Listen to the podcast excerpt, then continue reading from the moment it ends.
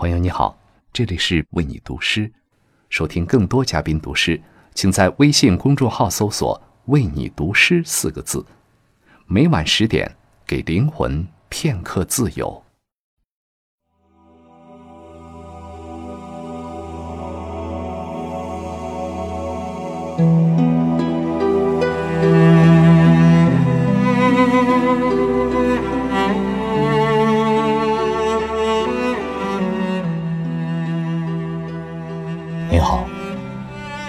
是演员张译。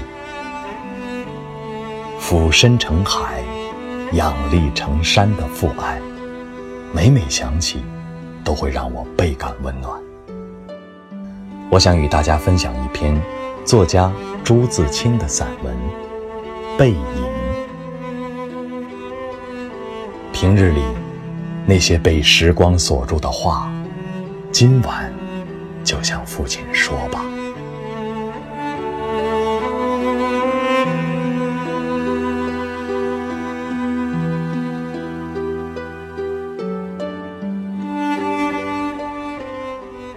我与父亲不相见已二年余了。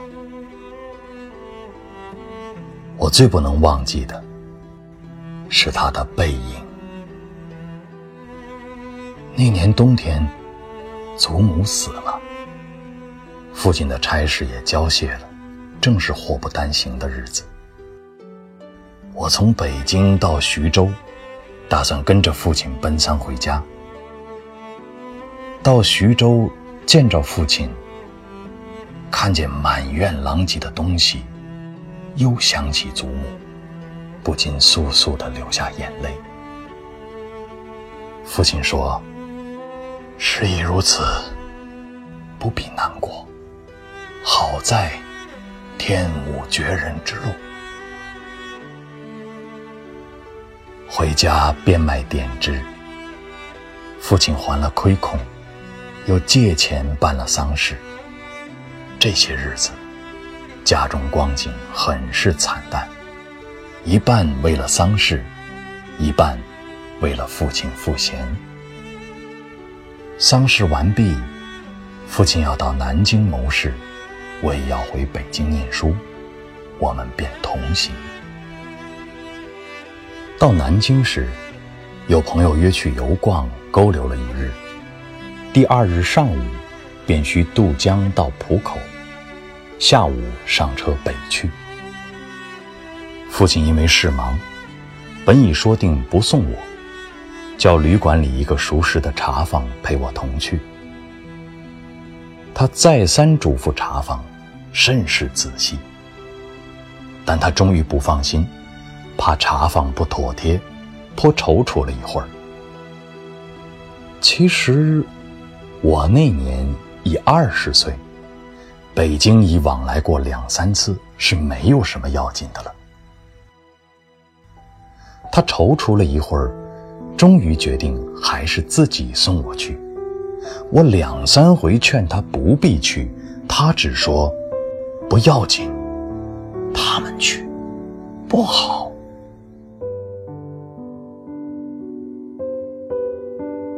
我们过了江，进了车站，我买票，他忙着照看行李。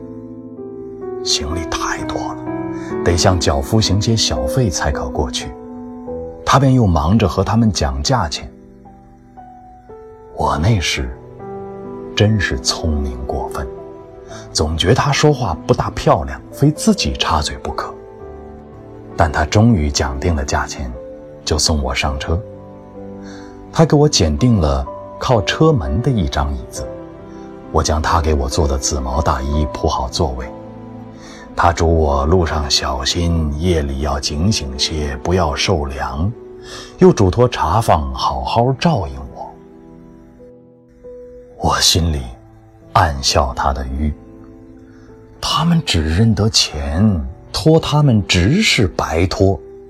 而且我这样大年纪的人，难道还不能料理自己吗？现在想想。那时，真是太聪明了。我说道：“爸爸，你走吧。”他往车外看了看，说：“我买几个橘子去。你就在此地，不要走动。”我看那边月台的栅栏外，有几个卖东西的等着顾客。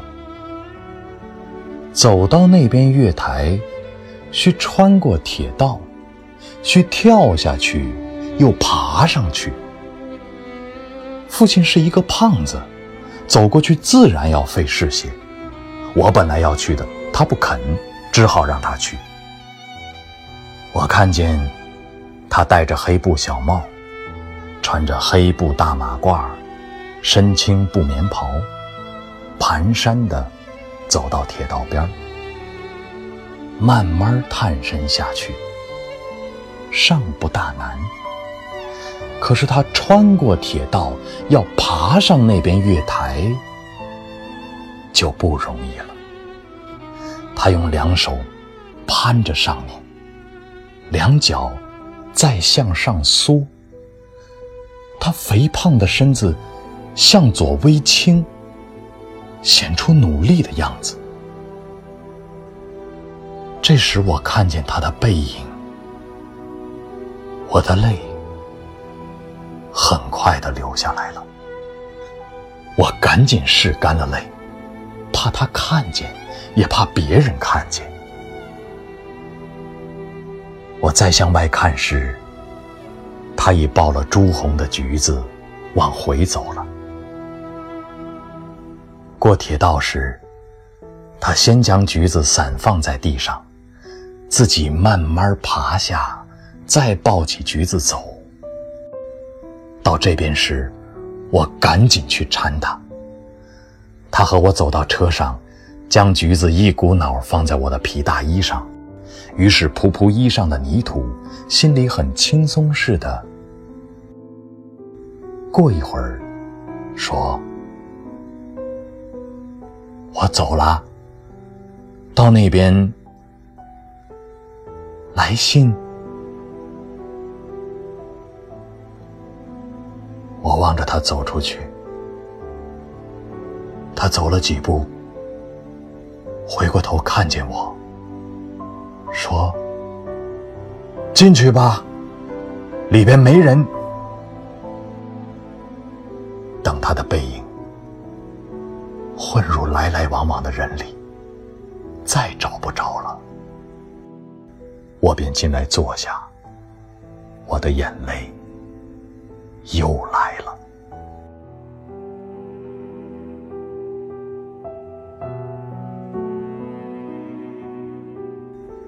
近几年来，父亲和我都是东奔西走，家中光景是一日不如一日。他少年外出谋生，独立支持，做了许多大事，哪知老境却如此推搪。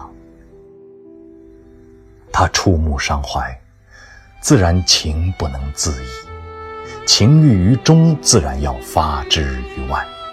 家庭琐屑便往往触他之怒，他待我渐渐不同往日。但最近两年的不见，他终于忘却我的不好，只是惦记着我，惦记着我的儿子。我北来后，他写了一信给我，信中说道：“我身体平安，唯膀子疼痛厉害，举箸提笔。”诸多不便，大约大去之期不远矣。我读到此处，在晶莹的泪光中，又看见那肥胖的青布棉袍、黑布马褂的背影。